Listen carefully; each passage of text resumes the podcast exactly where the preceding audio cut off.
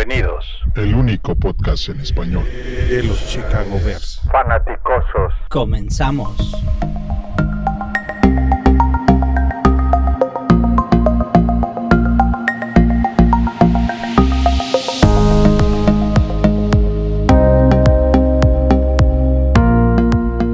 Muy buenas noches, fanaticosos. Bienvenidos otra vez más a este y el único podcast en español de los Osos de Chicago, de los Chicago Bears.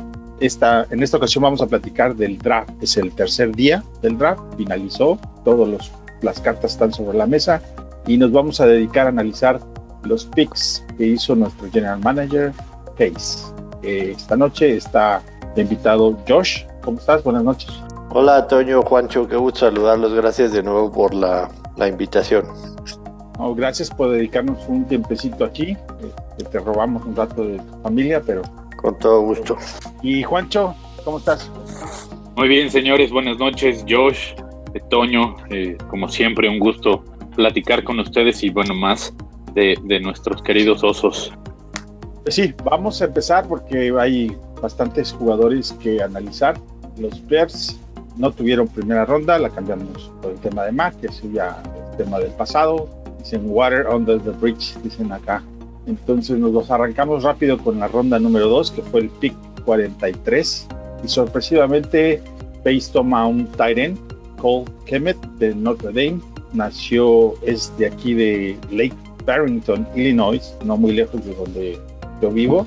Mide 6 pies 5 pulgadas, que es 1,96, pesa 250 libras, que son 113 kilos. Su reporte de escauteo dice que es un buen receptor, es uno de los 10 mejores Tyrants en la historia de Notre Dame.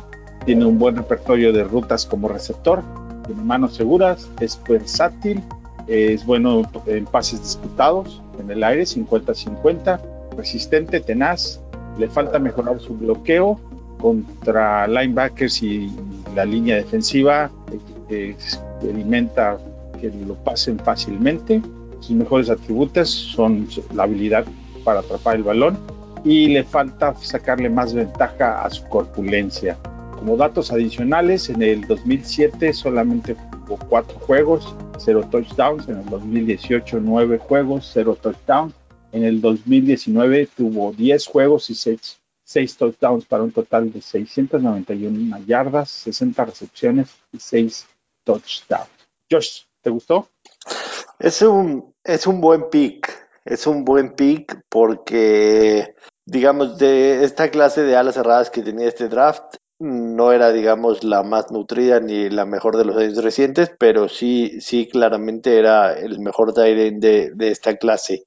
Es una buena selección, a pesar de que teníamos, incluso con la salida ya la que dejaron libre a Trey Burton, teníamos nueve, tenemos nueve, teníamos nueve en, en el roster y ahora con él son diez a pesar de eso sigue siendo una necesidad porque de esos nueve difícilmente haces uno. Sin embargo, lo que no cuadra aquí es si tenías en la mira a este chico, ¿para qué trajiste a Jimmy Graham y le pagaste 16 millones de dólares dos años, ¿no?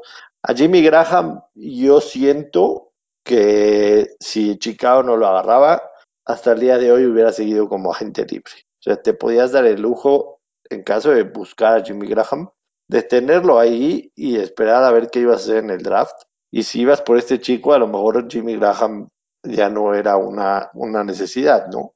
Eh, pero, pero en sí el pick es bueno porque era es un buen prospecto, sin duda alguna, de lo mejor, digamos, que Chicago ha tenido de Tyrants en los últimos años como prospecto y era una necesidad a pesar de tener otros nueve Titans en el, en el roster. Me acuerdo que aquí en el último draft, en el último podcast que hicimos y hablamos un poquito del draft, eh, me parece que Jax había dicho que el año pasado fue una prueba de 15 pateadores y que este año iban a ser 10 Tyrants, ¿no? Y tal cual, así va a ser, como fue el año pasado con los Kickers, ahora, ahora va a ser con los Tyrants. Y nada más no va a haber silencio, el silencio de Augusta no hay manera de que se puedan aplicar. Eh, Juancho, ¿qué te pareció el pick? Eh, es, es, un buen pick, creo, como, como lo menciona Josh, y, y como todos sabemos, eh, el año pasado carecimos de, de Titans Eh, durante toda la temporada la producción de ellos fue prácticamente nula y eso ocasionó que nuestra ofensiva se viera bastante mermada. Pero quizá todos esperábamos que tomaran un Tyrant un poco más, más atrás en el draft. Creo que, creo que el tomarlo en el número 43 nos sorprendió a todos, porque la mayoría veíamos uh, que, que, se llevaban alguna otra de las necesidades.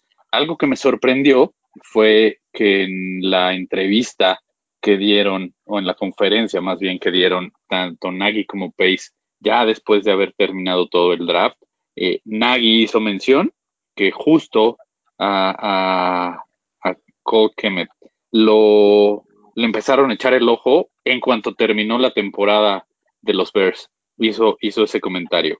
Entonces, bueno, pues eso, eso hace ya más sentido el por qué lo tomaron con, con nuestra primera selección de draft en la, en la segunda ronda. Ahora eh, tendremos que ver cómo acaba este show de, de Tyrants, a quienes cortan.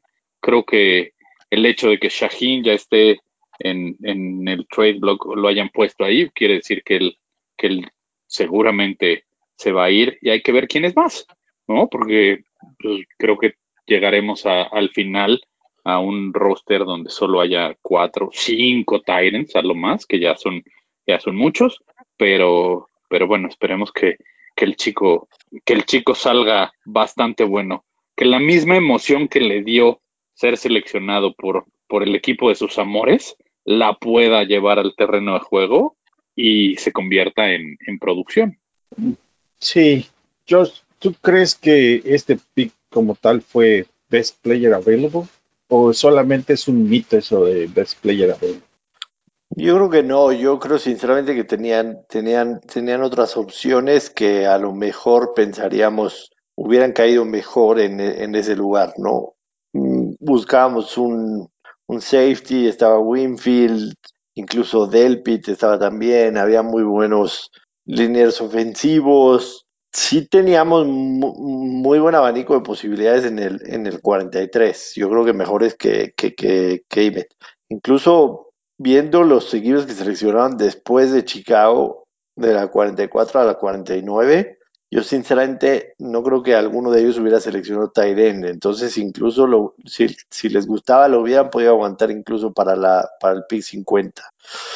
Entonces, yo, yo sí pienso que era un poco más a, a, lo que se refería Juancho, ¿no? Era como que un, un amor a primera vista que lo tenían.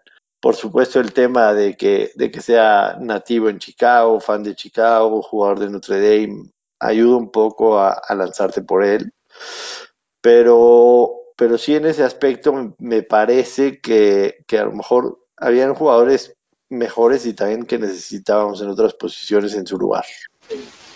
Y lo pregunto porque el round, el siguiente, en el mismo round 2 tuvimos otro pick que fue el número 50, que es el cornerback Jalen Johnson de Utah. Y antes de que pasemos a este jugador, si hubieran sido invertidos, digamos que Johnson hubiera sido el pick 43 y me hubiera sido el 50, pues yo creo que se hubiera dado igual, ¿no? No creo que hubiera cambiado nada, pero a lo mejor la perspectiva de los fan, fans hubiera sido un poquito diferente si los inviertes. Entonces, um, pues quién sabe. Uh, ya eso ya es cosa del pasado, pero los dos están. Eh, Jalen Jones de Utah, nació en Fresno, California, mide 6 pies, 1,83, pesa 1,95 libras, son 88 kilogramos. Y su, eh, su reporte de scouteo dice que es de mentalidad playmaker, rápido con los ojos, es un tipo de cornerback de los que le dicen lockdown, bueno jugando de espaldas a la bola, excelente coordinación y rapidez, paciente con las rutas, buena cobertura y bueno contra la carrera. Eh, sus mejores atributos es el famoso mirror match, que es pegarse al, como chicle al receptor, y una de sus debilidades que puede ser fácilmente encajado en lo que le dicen getting box out, que sí que pues se puede desplazar con un tight. Eh, datos curiosos, solo permitió tres touchdowns en su carrera de colegial en 1256 snaps. ¿Qué te pareció ese pick? Bueno, la verdad, sinceramente bueno. Este chavo era talento de primera ronda, eh, sin duda alguna de una buena cama de cornerbacks que, que habían en este draft. Eh, me parece que podría ser titular de la semana 1. El, trajimos en, la agencia libre Art, Artie Burns para, para, digamos, este, cubrir ahí el segundo corner. Pero sí, yo creo que tiene, tiene más habilidades, ¿no? Burns es ex primera, primera ronda de Pittsburgh, pero nunca funcionó. Es una realidad. Y sí me, sí me vuelve a llamar un poquito la atención, ¿no? Es, es un- como, como, como también que es, es, es algo que sí necesitabas, pero trajiste agentes libres. Entonces, les estás mandando un claro mensaje a los agentes libres de que, de que no confías tanto en, en ellos, ¿no? A lo mejor Artie Burns hubiera pensado, tengo una nueva chance de empezar de nuevo, empezar de cero y, ser titular. Y trayendo a un, o sea, tu segundo pick de segunda ronda, trayendo a un cornerback, pues a lo mejor como que les mandas un mensaje a, los free agents de decirles, o sea, sí te traje, pero, pero, pero no confío plenamente en ti. En sí, en sí, el pick es bueno, es un muy buen cornerback. Eh, la defensa de Utah este año, fuera de, cuando jugaron el, Pacto del Championship contra, contra Oregon, había sido una defensa fantástica, fantástica. Tenían un muy buen perímetro. Eh, me parece que en, la, hasta la tercera ronda se habían ido ya dos corners de Utah y un safety. Fue una muy buena unidad defensiva y este chavo sí, sí brillaba, la verdad. Es más fácil este, ser calificado alto en, en una secundaria como Alabama que en la de Utah, ¿no? Donde le exige más el jugador. Claro. Eh, otro que definitivamente le estás mandando un mensaje de que tiene las horas contadas es a tu pick de hace un año, que es el Duke Shelley, que también es un cornerback. Entonces, pues quién sabe. Juancho, ¿tú qué, qué opinas de este pick? Ay, este, híjole, creo que, creo que nos, nos sorprendió porque todos esperábamos que buscaran un safety. Sabíamos que teníamos necesidad de defensive back, pero creíamos que iban a tomar un safety. ¿Por qué? Justo por lo que acaba de mencionar Josh, que firmaste agentes libres, te trajiste a uno de Canadá, eh, firmaste a, a Burns. eh, entonces, en ese, en ese sentido específicamente, no cuadra mucho que firmes agentes libres y, y- tus primeros picks los gastes en esas posiciones. Entonces, tomando como base que no se había tomado o no se había firmado ningún safety como, como free agent, todos pensábamos que por ese lado nos íbamos a reforzar. Eh, el pick se me hace muy bueno, creo que las estadísticas de este, de este chavo son, son muy, muy buenas. Simplemente el hecho de, de todo el año pasado jugó con una, con una lesión, eso también hay que considerarlo.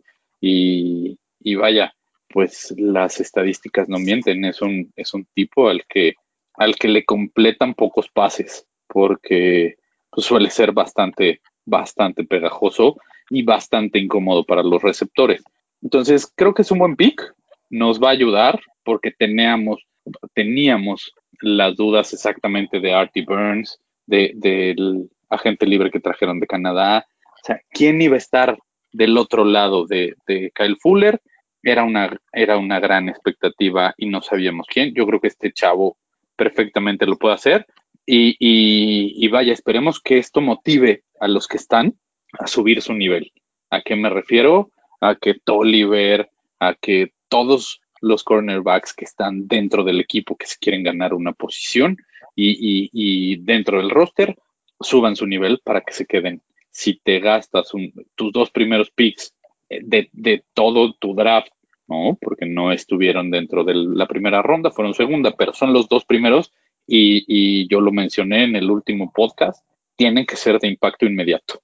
No, no puedes gastarte tus dos primeros picks de un draft, aunque sea segunda ronda, en, pensando en proyectos. Creo que estos dos chavos, tanto el ala cerrada como, como este cornerback, lo pueden hacer, pueden, pueden iniciar desde, desde el primer día. Entonces, me gusta. Este, este me gustó más que, que, que el pick 43. Pues, lección aprendida con el tema de Shaquín, donde seleccionó en segunda ronda un proyecto que al final de cuentas no, no se dio, pero pues para proyectos estoy de acuerdo, es muy alto y en estos dos casos, en estos dos picks de este año, pues yo espero que los dos sí entren a jugar y aportar de manera inmediata. Eh, después de eso, no tuvimos tercera ni cuarta, fue una larga espera llegar hasta el pick número 163 en la round número 5, donde toma otro cornerback, Kindle Builder de Georgia Southern. Eh, nació en College Park, Georgia, mide 5 pies, 11 pulgadas, que es un 80, pesa 190 libras, 86 kilos. Y su reporte de scout dice que es paciente y fluido en sus coberturas. Todo lo que hace es agresivo y físico. Es un tacleador tipo downhill que va corriendo hacia abajo con todo como tren. Su tamaño no le ayuda para capturar e inmovilizar a running backs. No se recupera rápido se queda atrás desde el punto de arranque en la ruta. Sus mejores atributos es son coverage, que le dicen, y su peor atributo es el tacleo. Básicamente viene a suplir a Callahan, ¿no? en la caja, ¿no, Josh? Sí, pero primero tomamos a, Travis Gibson Oh, con el 155. 155 de Tulsa. bueno, ahorita nos vamos a... Al, nos, vamos nos regresamos. Nos regresamos. Venga. Este, Josh, ¿qué te parece este cornerback? Aquí es en donde Chicago empieza a hacer un poco fondo de armario, ¿no? Seguimos, y creo que a todos nos llamó la atención, que, que, que, en ese momento seguíamos sin cubrir, digamos, las necesidades más importantes que todos teníamos muy claro que tenían que ser eh, línea ofensiva y por ahí un, un safety.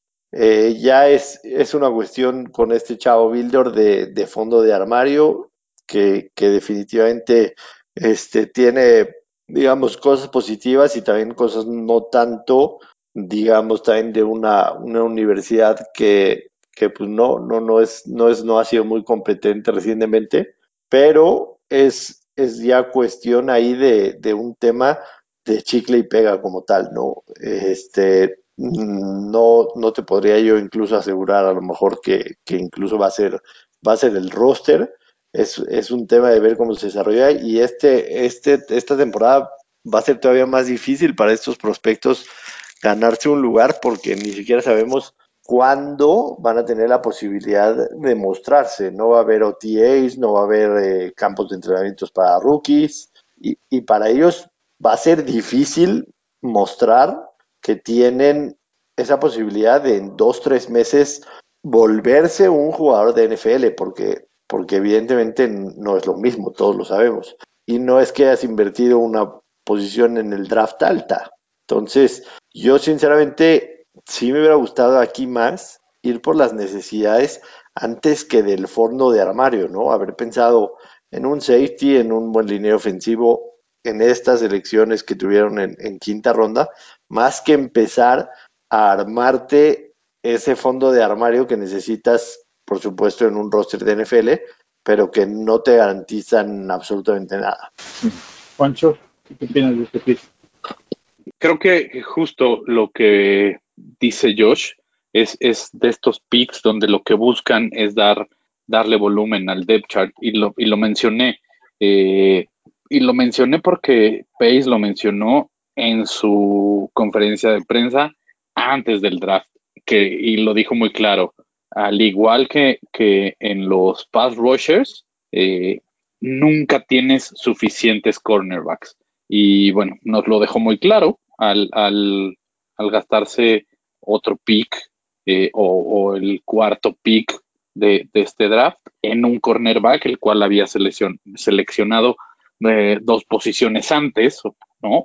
Este, en lugar de cubrir otras, otras necesidades como wide receivers o, línea ofensiva.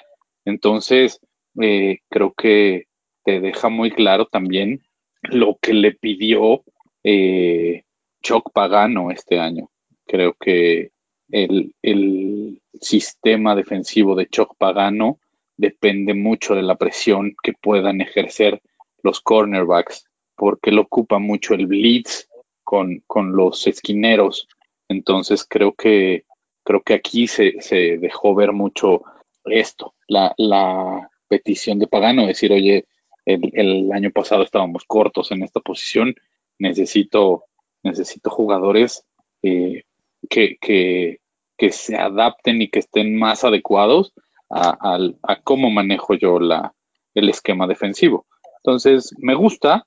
Eh, es, es, es un chavo que se ve tiene calidad, hay que pulirla, porque justo es, es el típico pick de universidad pequeña que le gustan a, a, Pace y bueno, en ese sentido no nos decepcionó este año, ¿no?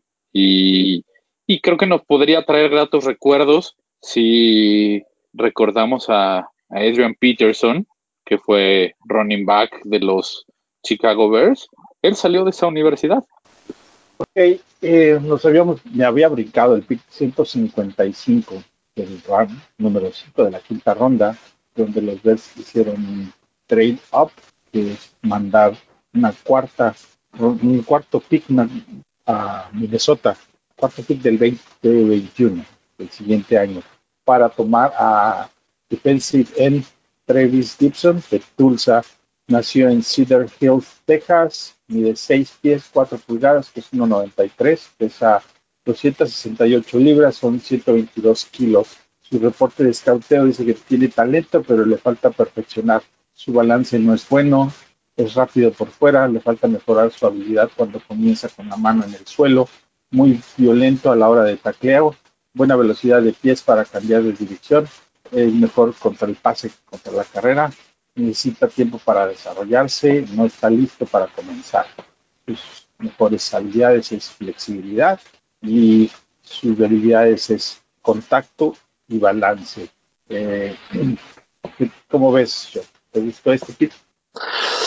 Es este, es muy, muy similar a lo que comentaba en el, en el, en el pick pasado, que evidentemente este fue primero, ¿no? De nueva cuenta, hiciste, hiciste trade-up para agarrar a un jugador que no va a tener impacto inmediato. En el, en el, digamos, en el depth chart, por supuesto que va a estar atrás de Khalil Mack, va a estar atrás de Robert Quinn, va a estar atrás incluso de, de otros dos Edge que tenemos, que son Robertson Harris y también este... Sí. Entonces, ¿qué, ¿qué, necesidad tenías, número uno, de hacer trade-up? Y número dos, de agarrar a un jugador que a lo mejor dos años se, se, va a comer, se va a comer banca, ¿no? Y va a entrar a lo mejor, va a tener dos o tres snaps por, por, este, por partido. Entiendo que, es, un, es un prospecto que te gusta, te llama la atención, que tiene potencial, pero quizá, o sea, yo, a lo mejor como, general manager le, tiro a esos patos después de que, de que haya tenido ya las elecciones que necesitaba antes, ¿no? O sea, pensando, pensando otra vez, pensando en un safety, pensando en un wide receiver, pensando en línea ofensiva sea, sí se me hace un pick que, que quizá le vas, a, le vas a desperdiciar dos años y, podría, digamos, su, su porcentaje de, de que sea exitoso es bajo, me parece. Ahora, el tema del trade-up, a mí en lo personal, sí, no me gusta, porque estás invirtiendo moneda de cambio del próximo año. Es cierto, vamos a tener más picks, pero híjoles, esa es como que de gatillo ligero, ¿no? Siempre hace trade para casi para todos los jugadores, incluso en el tema de Jackson, Whitehair, eh, Floyd, Mitch, y podemos seguirnos, ¿no? Ha hecho trade, unos hacia arriba, otros hacia abajo. Le ha ido mejor cuando hace trade down que cuando hace trade up. Entonces, no sé, subir por un proyecto, híjoles, como que tenía miedo de que alguien se lo llevara antes. Fin, eh, ¿cómo ves, Juan? Mira, yo te lo comenté, el, el pick del jugador no me desagrada, porque se ve que es un, chico que tiene calidad. Lo que no me gustó para nada, y lo vuelvo a mencionar, fue justamente el trade. Eh, dar una cuarta ronda por una quinta, para mí es como si yo te estoy dando un Mercedes del año que entra y te pido a cambio que me des un Honda Accord de este año. Así de sencillo. Yo así lo veo. Eh, por lo visto, Pace, ¿no? Y, creo que este chavo algo le vieron que, que por eso dijeron, sí, vámonos, vámonos por él. Me, me llama la atención lo que... Además, a lo que, Minnesota. A Minnesota, Ah, si lo das. Exacto, ¿no? O sea, no se lo estás dando a cualquiera, sino a tu rival de conferencia. Eh, creo que es, es un chico que también podía haber, haber salido en, en un par de, de picks después, que igual hasta te hubiera podido llegar. Entonces, eh, creo que, creo que esa parte de Pace no, no, no ha acabado de convencernos. Y bueno, en cuanto al talento de, de- del jugador, por los videos que, que vi después, porque obviamente es un, es un jugador al que yo creo que pocos teníamos en el radar. Entonces, pues empiezas a ver los highlights y, y tiene potencial, tiene, tiene madera.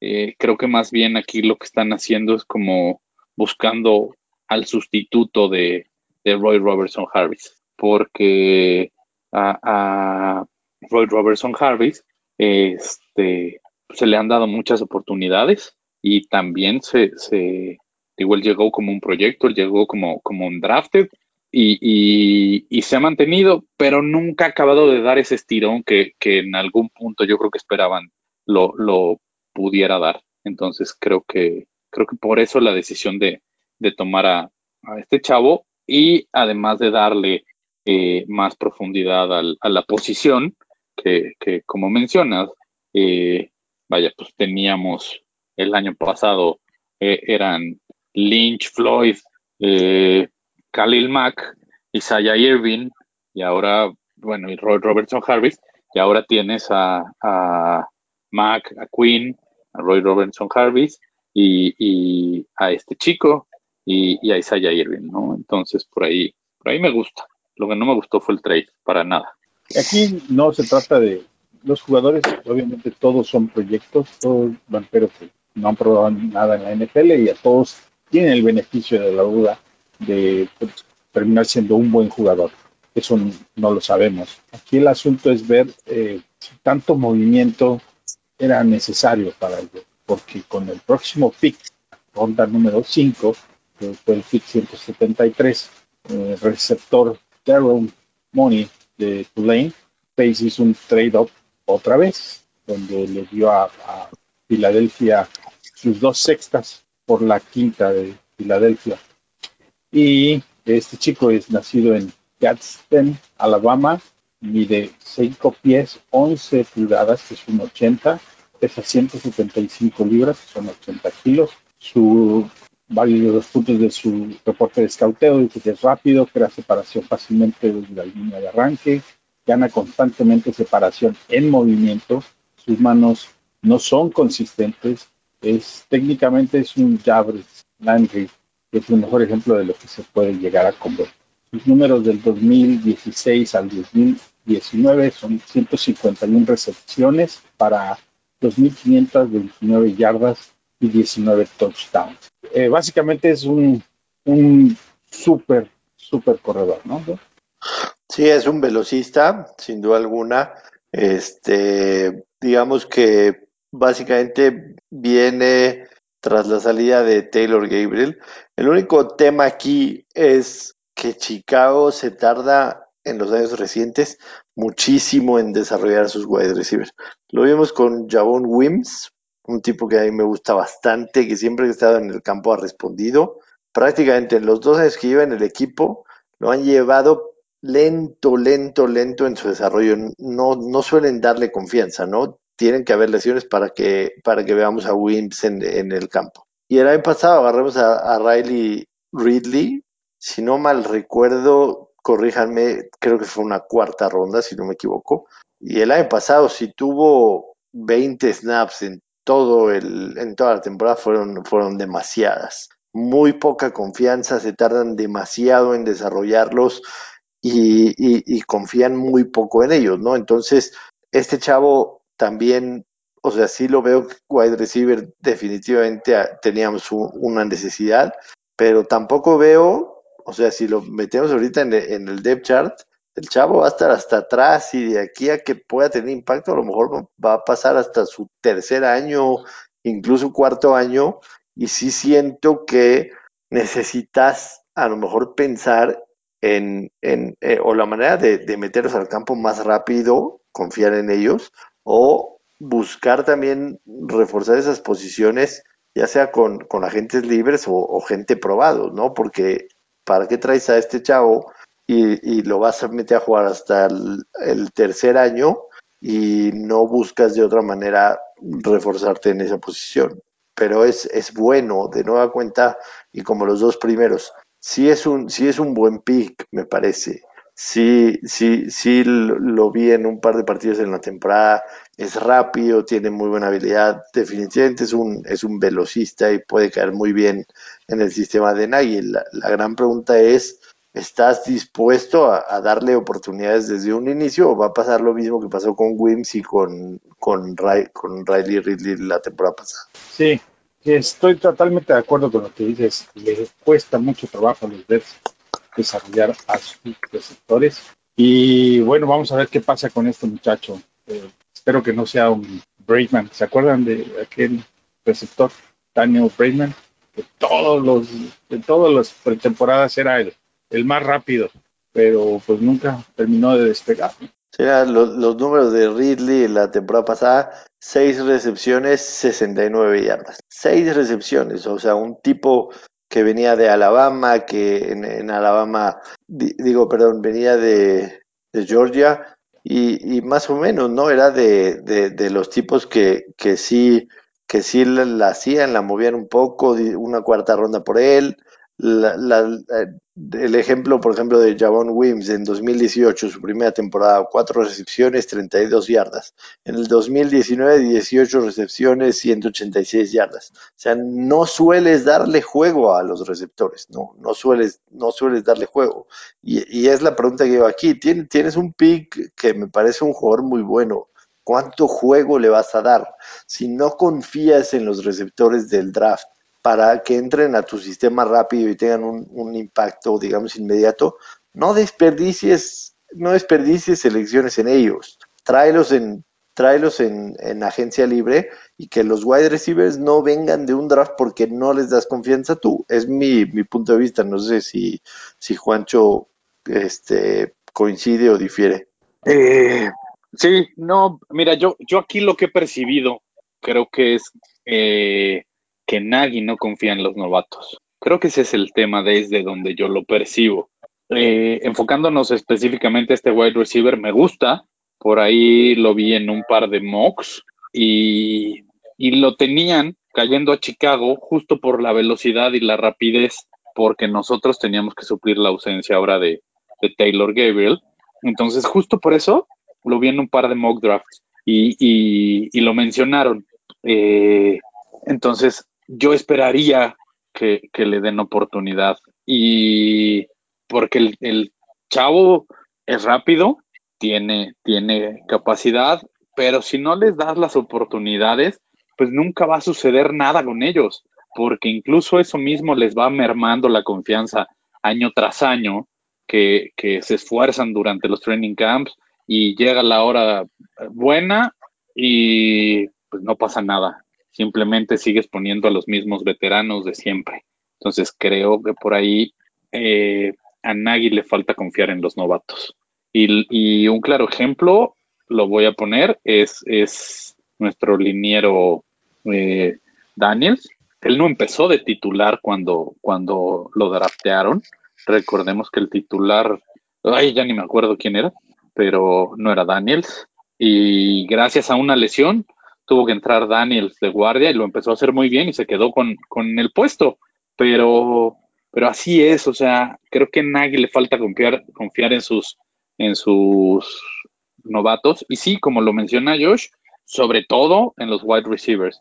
A Wims no le diste chance de novato, a, Ridley tampoco, y Ridley se, se vio bastante bien en esas seis recepciones que tuvo el año pasado y en lo poquitito que lo, que lo metieron al terreno de juego.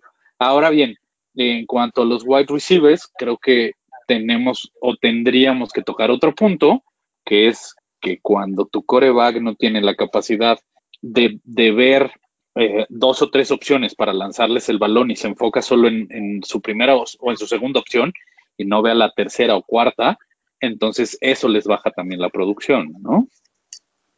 Sí, uh, es como, pues ojalá y no sea un Emmanuel Hall, ¿no? que fue el año pasado, que alguien que, bueno, en este caso Emmanuel Hall estaba lastimado, pero supone que era muy, muy rápido también, y finalmente nunca pudo quedarse en, el equipo, ¿no? Por algo, por X o por Y.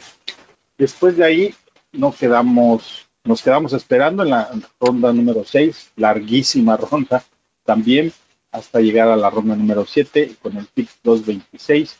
Y finalmente llega un guard, Arlington Henry, de Colorado. Nació en eh, Michigan, mide 6 pies 5 pulgadas, que es 1,95, pesa 300 libras, que son 136 kilos. Em, hay poco de su reporte de scouteo, dice que es versátil, puede jugar como guard, izquierdo o derecho, fuerza de manos, buena aceleración para llegar al contacto, actividad de pies, es inconsistente en los ángulos de bloqueo, poca experiencia, tiene, tiene problemas para sostener a los defensivos por dentro, solo puede bloquear un jugador a la vez y necesita tiempo para desarrollarse, no está listo para este, muy tarde para tomar un, un, dinero ofensivo, ¿no, ya?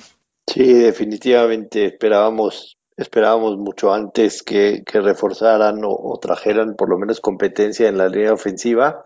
Poco, al igual que los, los scouteos, ¿no? Poco te puedo decir de ellos, sinceramente no, no los ubico en lo absoluto a los dos antes de haber sido lo que hemos leído todos, pero, pero sí, evidentemente esperábamos que, que, la línea ofensiva fuera uno de los, de los principales focos de atención en este draft y se esperaron hasta la séptima ronda para, para traer a dos de ellos y, y sí no, no los veo, no los veo a lo mejor eh, aquí peco de opinar por, por el desconocimiento que, les tengo, pero, pero evidentemente no los veo como que puedan ser competencia ni siquiera para, para mejorar el, tema de la línea ofensiva. Lo que, lo que estaba pensando yo en, en, la, en la tarde es que llegó Luis Castillo, llegó Luis Castillo eh, a, los Bears y, a lo mejor en lo que él ha visto y, el poco contacto que puede haber tenido con, con,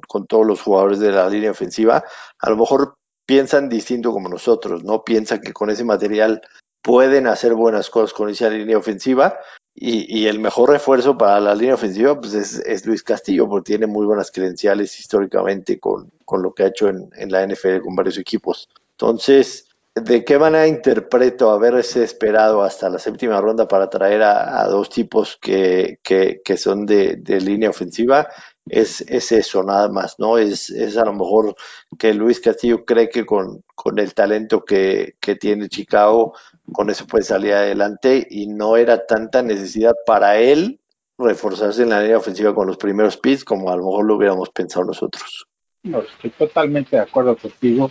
En el tema de hablar de nuestra línea ofensiva, las conversaciones siempre empiezan y pasan por Castillo o Histan. ¿no? Nunca hablamos del jugador como tal y eso te dice mucho de, del tipo de jugador que tenemos, que son ahí cumplidores meramente, nada sobresaliente en una línea ofensiva como Filadelfia o como la línea de, de Pittsburgh, ¿no? que tiene, o de Dallas, que tienen nombres muy, muy pesados. Nosotros no tenemos ese tipo de nombre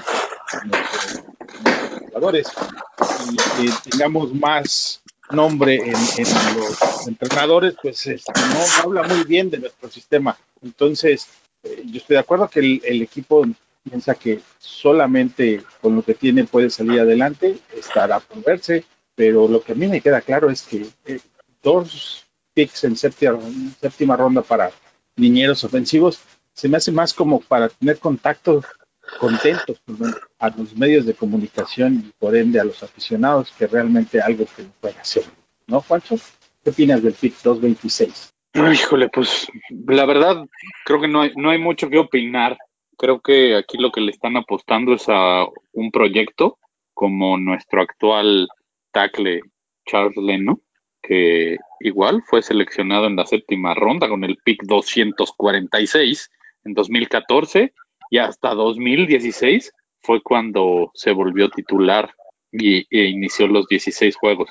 Creo que es lo que están buscando con, con este tipo de picks de, de séptima ronda y, y, peor aún que los dos seguidos hayan sido eh, tackles ofensivos. Creo que justo lo que dices fue como, bueno, pues a ver, digámosle, tanto a los aficionados como a los medios, pues señores, querían, un, querían que reforzáramos la línea ofensiva, aquí está, dejen de estar dando lata y vámonos a lo que sigue. Pero en ese sentido, pues a mí me hubiera gustado más que tomaran a un coreback, por ejemplo, a Montes o alguno de los que se fueron undrafted, o incluso un safety. Por ahí te agarras un safety y, y, a ver qué pasa. También lo agarras de proyecto, no dos tackles ofensivos. Entonces. El siguiente pick, también séptima ronda, fue el pick número 227, que es un, tackle. La, la, la Simon de Tennessee State. Lo, lo que pude leer sobre él es que tiene buenas manos y brazos largos, versátil para poder jugar de guardia izquierda o de tackle. Necesita mucho tiempo para desarrollarse. Y, ok, Leno, Leno también fue una séptima ronda y el valor de una séptima ronda para ser titular es muy, muy buena. Sin embargo, es el, lado flaco de su línea. Leno es quizás de todos los que están ahí el, pues, menos, menos produce, no producción, sino que el, menos consistente en esa línea ofensiva, ¿no? Pues, pues ¿qué, le sí, sí, totalmente. Es, es, es, es complicado, es complicado opinar de, de este pick, ¿no? Yo sí estoy totalmente de acuerdo con, con Juancho, ¿no? Ya para, para, para esta ronda, o sea, si vas a tener a un chavo, a lo mejor que le hacen falta tres años para desarrollarlo, a lo mejor piensas en, en uno de los, como les llaman, en un Ave María, ¿no? Un, un coreback, un safety, o sea, una joya que puedes encontrar ahí de los que le llaman los sleepers como tal. Yo creo que hubiera sido más adecuado difícil que, que, estos, estos dos jóvenes puedan, puedan tener un impacto inmediato si es que en algún momento los tienen. Incluso pensaría yo que, que a lo mejor alguno de los dos ni siquiera haría, ni siquiera haría el roster. Referencias evidentemente pocas y, esperar a ver si, si de pura casualidad es, es un ave María y, la atrapan en, en, la zona de anotación. Ahora, ¿qué Diatres no seleccionó un coreback base. Digo, está bien que no lo haya seleccionado en las dos primeras, terceras rondas, pero de todos esos picks, no haber tomado un coreback hasta abajo, se me hace como que, sobre todo que es el que dijo que todos los años se había que seleccionar un coreback, ¿no? Había, perdón, Juancho, ¿quieres, ¿quieres hablar tú? Este, sí, o sea, vaya, creo que, creo que una vez más deja muy claro que, no se tiene confianza. Creo que aquí el tema ya pasa en confianza eh, eh, en el mismo pace, porque él, él, lo que a mí me ha dejado ver es, bueno, pues yo voy a seleccionar un coreback que, pueda, que pueda empezar. Pero habían eh, un par de, picks que, que, te los puedes llevar como proyectos. seleccionas a Montes de Colorado, que, tiene un gran brazo, le falta por desarrollarse al chavo, pero como dices, pues mejor, o sea, si vas a desarrollar dos tackles, pues desarrolla un tackle y desarrolla otra posición. Y, en este caso pudo haber sido un, un coreback que al final no te, no te cae nada mal.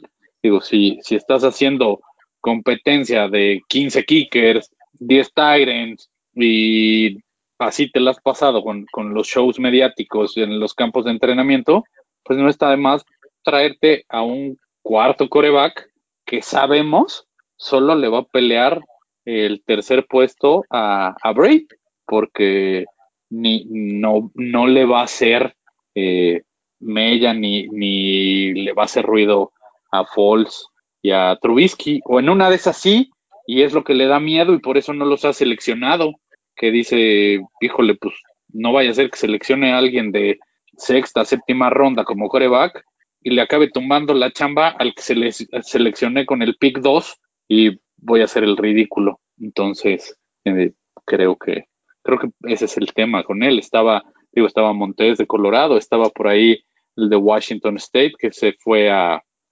a, Seattle, sí, a, Seattle, y por ahí habían un, par más eh, que los Pats seleccionaron a otro o lo firmaron como, como drafted. Entonces, creo que por ahí, eh, pues yo siempre he sido de, ser congruente y, lo que digo lo hago. Entonces, si Pace llegas con un discurso de decir todos los años hay que seleccionar a un coreback, pues y luego, ¿dónde está la congruencia? Sí, ah, aquí mención honorífica, mm, tenemos ya 1, 2, 3, 4, 5, 6, 7, 8 jugadores on drafted free agent que, han, se han firmado con, con, el equipo. Uno de ellos es Darius Mack de Buffalo, otro pass rusher, es el hermano de Khalil Mack. Y otro Tyrant, Ahmad Warner de Kentucky. Son lo, más rescatable, un corredor a, a Travis Pierce de Oregon State. Estos son un draft free agent y también llegan a competir. Mm, es el único corredor que, que tomamos este draft. Entonces, lo del hermano de Mac, pues quién sabe, ¿no? O sea, así está, parece como de. Digo, por un lado me da gusto que son dos hermanos que van a tener un training, que podrían llegar a tener un training camp o quizás una temporada juntos, pero eso no se da mucho en la NFL, ¿no? Que dos hermanos jueguen. Sí, digamos, de lo, más llamativo que, llegaron entre los undrafted, tiene, tiene calidad el chavo, evidentemente muy lejos de, de como llegó su hermano a la NFL, pero, pero pues a lo mejor incluso podría ser una, una aliciente, ¿no? Tener ahí a, su hermano para Khalil y, tratar de ayudarlo en, en, desarrollarlo. Pero sí me queda, sí me queda claro que, que a lo mejor de este draft no sé cuánto vayamos a sacar como titulares en los próximos dos años, ¿no? Los primeros dos sí los veo claramente de impacto inmediato.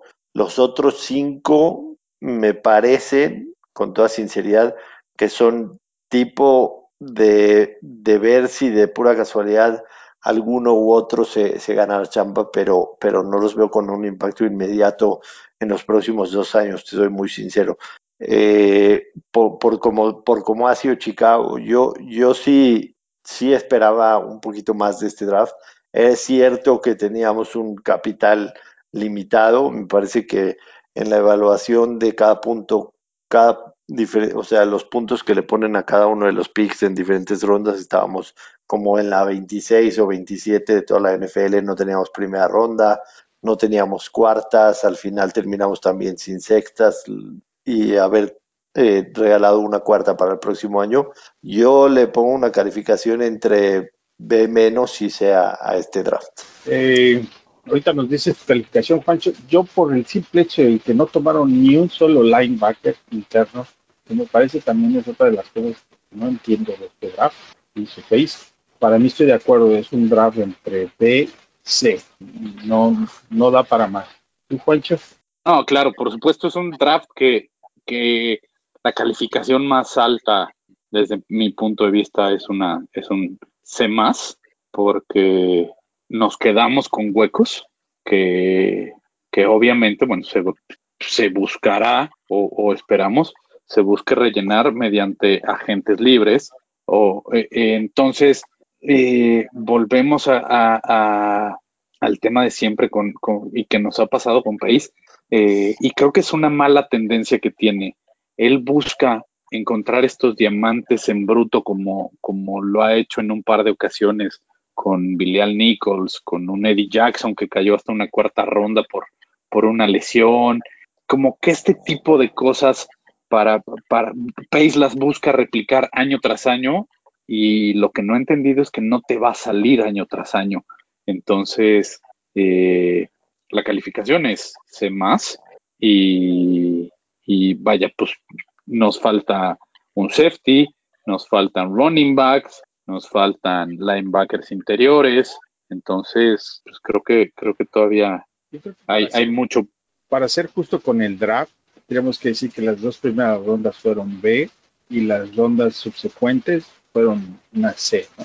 Entonces, creo Sí. que con eso seríamos bastante congruentes con lo que hizo Pace, dándole crédito donde lo tuvo, que fueron las dos primeras rondas, y pegándole duro donde no tuvo lo mejor, que fue en las rondas más bajas. De acuerdo. Sí, totalmente de acuerdo con usted. Bueno, pues este, si alguien tiene algo más que quiera agregar, ahorita es el momento de darle cierre. No, bueno, pues es- esperar a- al día de mañana, ver ahora sí cómo quedaron firmados todos los, los undrafted free agents y, y bueno, pues esperar a ver qué sucede con los training camps, si es que llegan a ver, porque también eso está en duda, ¿no? En los training camps es donde, donde Sí, es- empiezas a, a descubrir si, si estos prospectos pueden ser un ave maría, pueden ser eh, diamantes en bruto, o pues simplemente son más brutos que diamante eh, y, y te deshaces de ellos.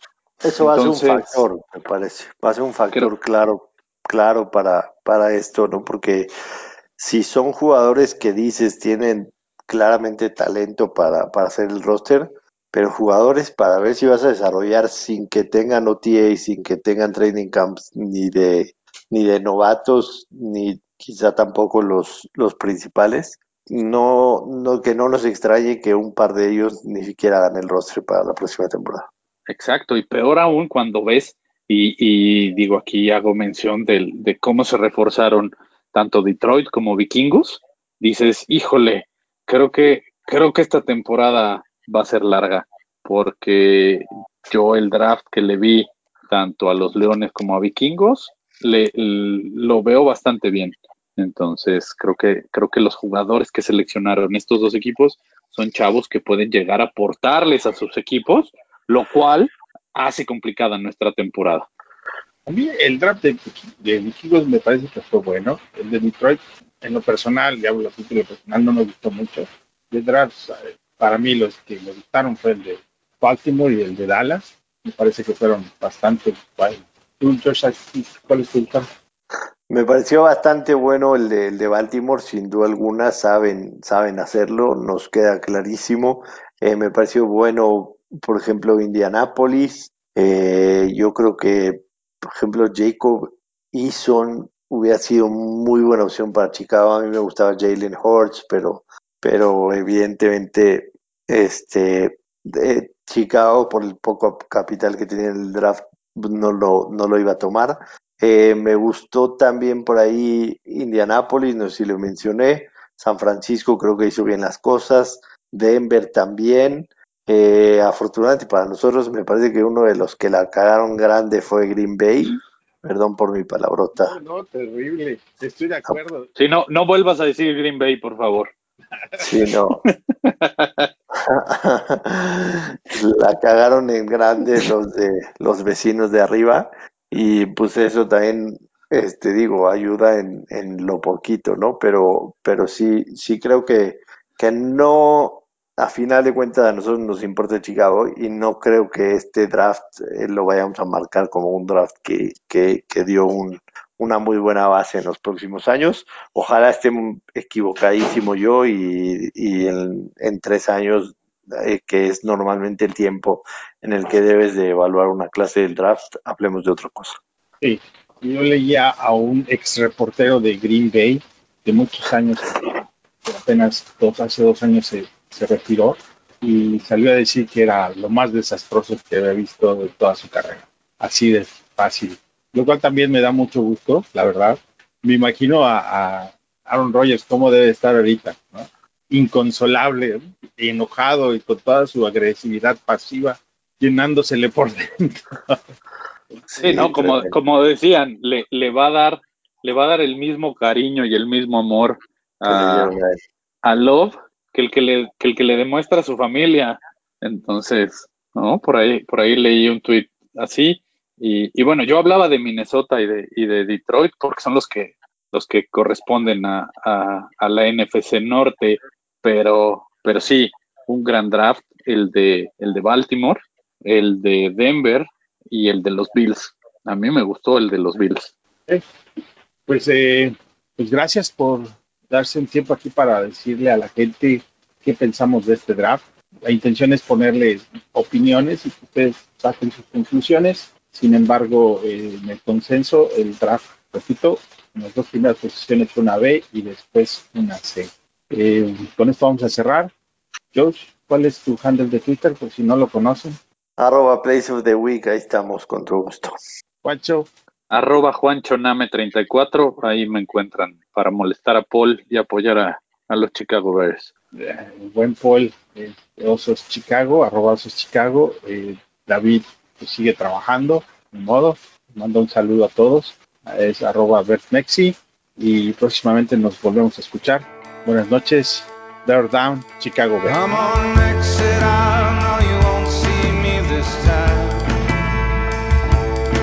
I'm in out of love,